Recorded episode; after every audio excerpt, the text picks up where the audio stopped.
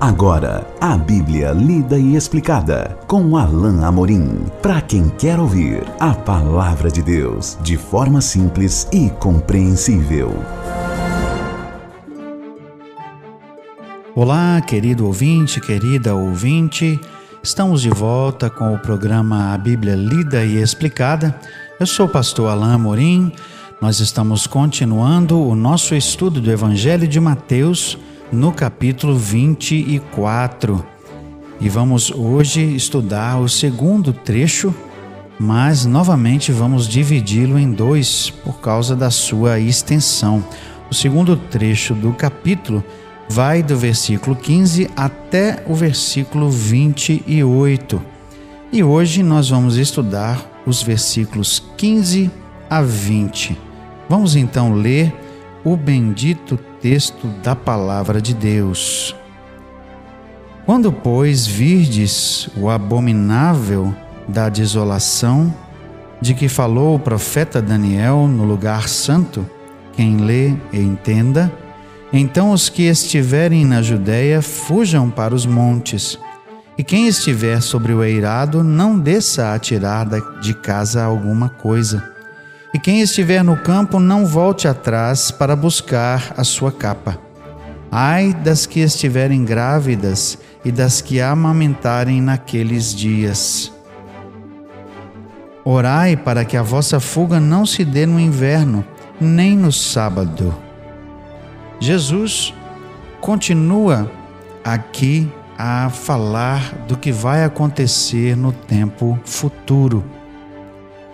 Novamente, eu preciso eh, mencionar o fato de que alguns estudiosos interpretam esses versículos como já tendo sido uh, realizados, ou seja, uma profecia que já se cumpriu naquele tempo de Jesus, porque eles acreditam que, esses, que esse texto aqui de Mateus 24, na verdade, se refere a todos os eventos que aconteceram no final daquela geração, é, ali por volta do ano 66, 67, quando houve uma grande revolta e que, e que culminou com a destruição de Jerusalém e com a destruição do Templo de Jerusalém no ano 70.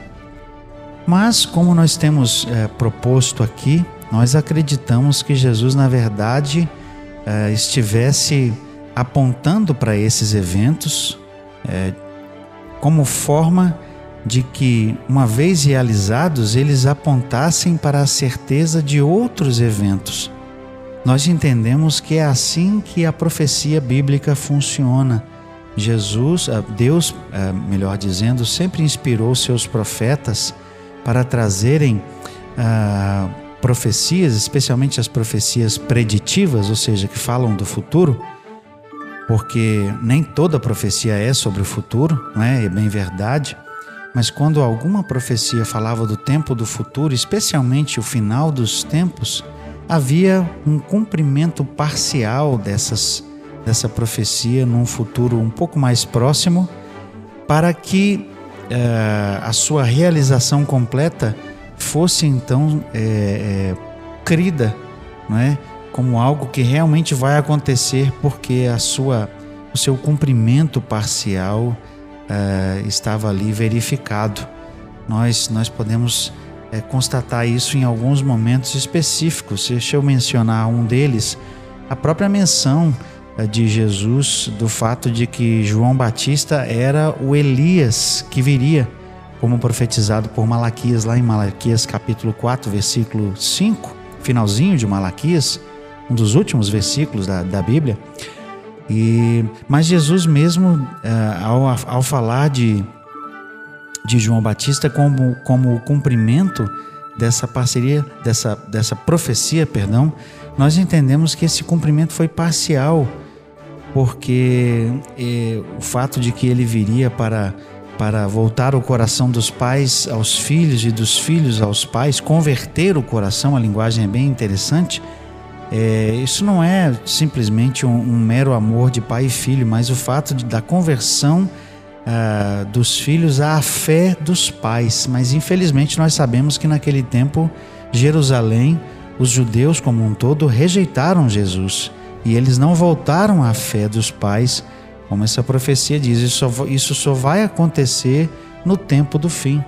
Ah, como outra profecia que fala acerca da conversão dos judeus, ah, nos diz, essa profecia está registrada, essa mensagem está registrada lá em Romanos, capítulo 9, quando diz que Israel será salvo. Nós não temos tempo, claro, de ler isso, depois você pode ler esse trecho, ah, Romanos capítulo 9, capítulos 9 a 11, na verdade, falam do futuro de Israel e do fato de que Israel como nação, não todo, todo Israel, mas a nação como um todo se voltará para Deus e crerá no Messias. Por ora vamos voltar aqui para o nosso texto, que diz então o seguinte, a partir do verso 15: Quando, pois, virdes o abominável da desolação, de que falou o profeta Daniel no lugar santo, quem lê, entenda. Jesus aqui menciona uma profecia, uma profecia que foi dada por Daniel cerca de 600, 500 a 600 anos antes eh, de Jesus. Nós vemos que isso se cumpriu é, no tempo da revolta dos Macabeus. Isso aconteceu uh, cerca de 160 anos antes de Cristo. Isso ocorreu por causa de um rei chamado Antíoco Epifânio que fez uma coisa terrível. Ele sacrificou um suíno, um porco, no altar do templo de Jerusalém naquela época. E alguns estudiosos entendem que a profecia de Daniel se referia a isso. E é bem provável que sim, mas ao mesmo tempo porque Jesus faz menção dessa profecia aqui. Se essa é, profecia se aplica a esse evento que aconteceu na época dos Macabeus, nós então podemos perceber que ela se cumpriu parcialmente naquela época. E Jesus aqui diz que essa profecia vai se cumprir totalmente no tempo do fim. É isso que nós vemos aqui. Então Jesus faz menção específica dessa abominação de, da desolação. E para que ninguém tenha dúvida, ele faz a menção do profeta Daniel, ou seja, ele está se referindo a uma profecia que, que foi proferida, que foi é, dada pelo profeta ou ao profeta, não é? é e por intermédio dele registrada na Bíblia ah, há, há muito tempo atrás, não é? como eu disse a vocês, cerca de 500 a 600 anos antes, na verdade 500 anos antes de Cristo, pelo profeta Daniel. E aqui então ela é, é ressignificada por Jesus. O que, que isso quer dizer? Jesus é, utiliza essa profecia para fazer menção de que ela ainda vai acontecer, de que ela ainda vai ocorrer no tempo do fim. Por isso essa expressão, quem lê entenda, para que o leitor possa entender que Jesus está é, é, renovando essa profecia, vamos dizer assim, e dizendo que ela ainda vai ocorrer, que ela ainda vai acontecer. E aí ele faz menção de uma fuga a partir do verso 14. É, desculpa, a partir do verso 16. Então os que estiverem na Judéia fujam para os montes. Quem estiver sobre o eirado, não desça a tirar de casa, de casa alguma coisa e quem estiver no campo não volte atrás para buscar a sua capa. Ai das que estiverem grávidas e das que amamentarem naqueles dias. Orai para que a vossa fuga não se dê no inverno, nem no sábado, porque nesse tempo, ah, perdão, aqui já, já extrapola o versículo que nós, nós estipulamos, mas essa fuga aqui, por muitos é entendida como a fuga que ocorreu justamente naquela época da destruição de Jerusalém.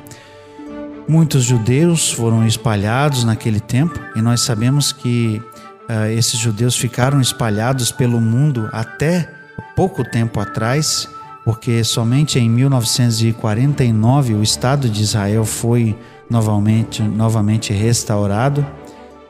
Mas nós temos uma outra fuga que é mencionada na Bíblia e que parece ser justamente retratada e indicada por esta passagem aqui. Essa fuga é mencionada em Apocalipse capítulo 12.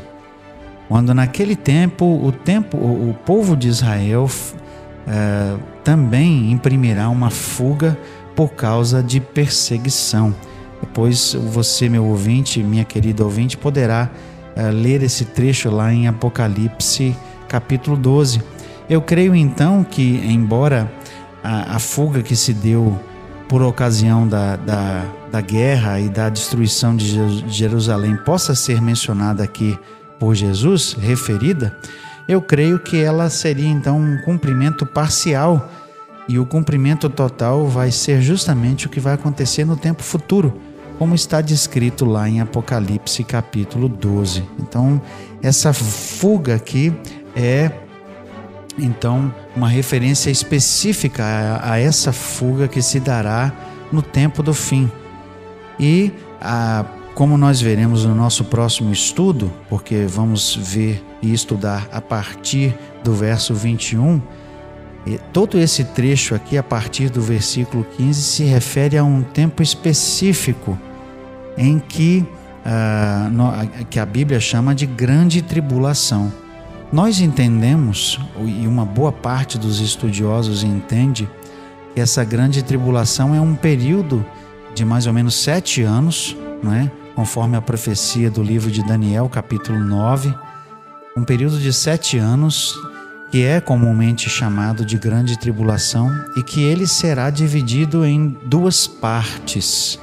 A primeira parte será de relativa paz ou de poucos eventos é, tão, é, tão alarmantes, mas a segunda parte será de um sofrimento e de uma, de uma, tribula, de uma tribulação sem precedentes como o próprio trecho aqui de Mateus menciona, ou seja, como o próprio Jesus relata.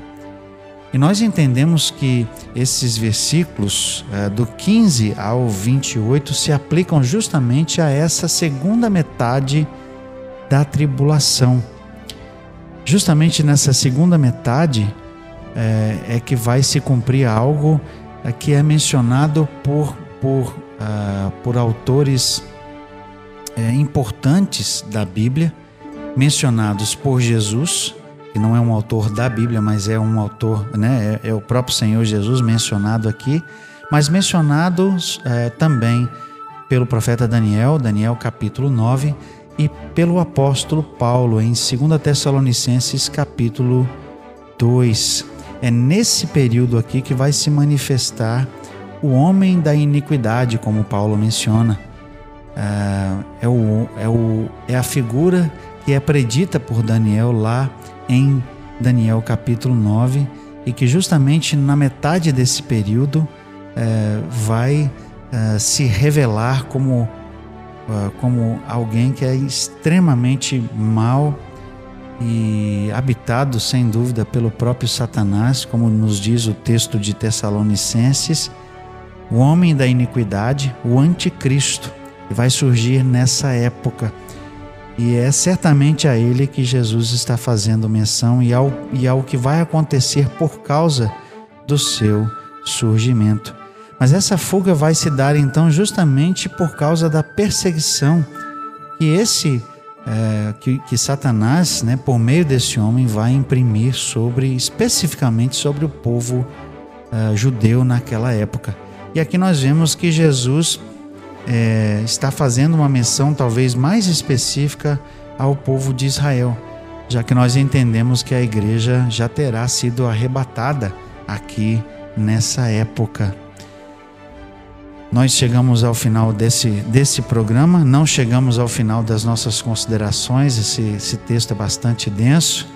É, eu peço inclusive desculpa porque esse, nessa semana você deve estar percebendo que nossos programas estão se estendendo um pouco mais, mas é porque realmente há bastante conteúdo e a gente não consegue esgotar nesses poucos minutos. Mas eu espero, pelo menos, que eu possa é, deixar a sua, a, a sua a, a, sua mente aí aguçada para esses temas e que você possa então depois buscar conhecer mais, né?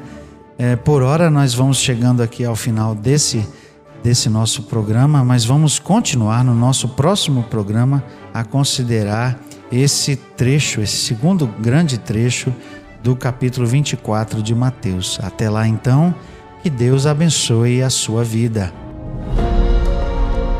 Acesse agora nossa plataforma e baixe os podcasts www.rede316.com.br. A Bíblia lida e explicada com Alain Amorim.